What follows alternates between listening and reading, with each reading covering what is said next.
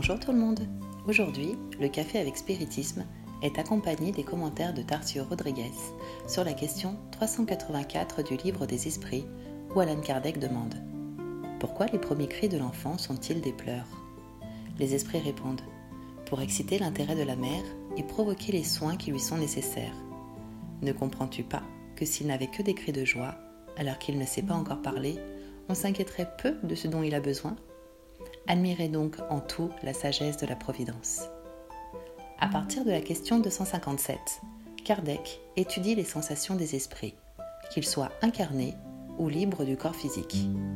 Comme nous avons commenté dans l'épisode 344 du Café avec Spiritisme, toutes les sensations, y compris la douleur, ont une cause immédiate dans les conformations matérielles, parce que c'est la matière même qui crée les obstacles à la libre manifestation de l'esprit. Kardec aborde très bien ce thème dès la question 361 du livre des esprits, soulignant que les facultés et les potentialités de chacun procèdent de l'esprit, qui, rejoignant le corps, éprouve toutes les limitations des organes physiques responsables de l'expression de ces facultés.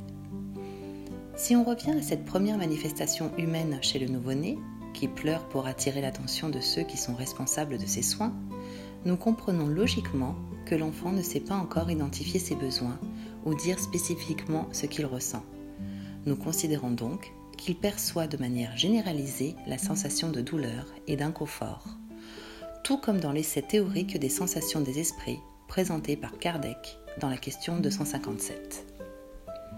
Cela se passe car la douleur est une sorte de réaction négative. Nous disons que quelque chose ne va pas et que des changements sont nécessaires pour que les circonstances reviennent à l'équilibre. Ainsi, nous comprenons l'un des aspects les plus importants de la douleur. Elle nous aiguillonne comme un dard invisible. Très souvent, nous ne savons pas d'où elle vient, ni quel changement est nécessaire. C'est naturel que nous commencions par nous plaindre, comme le fait l'enfant qui pleure et demande de l'aide à ses parents. Mais quand nous devenons adultes et avons des compétences d'expression plus élaborées, si nous continuons à nous plaindre indéfiniment sans chercher des moyens de rétablir l'équilibre, les gens autour de nous finissent par banaliser notre plainte.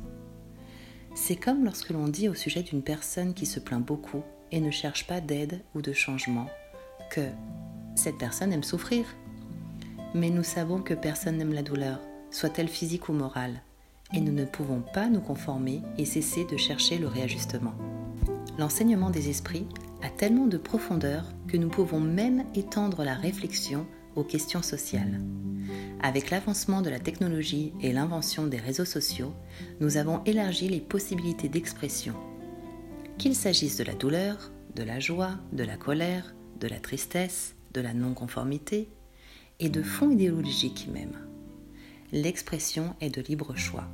Chacun fait ce qu'il croit être le meilleur et le plus efficace dans ses agissements mais il est important de considérer que les plaintes sont des réactions négatives que nous donnons à quelqu'un ou à la société en général.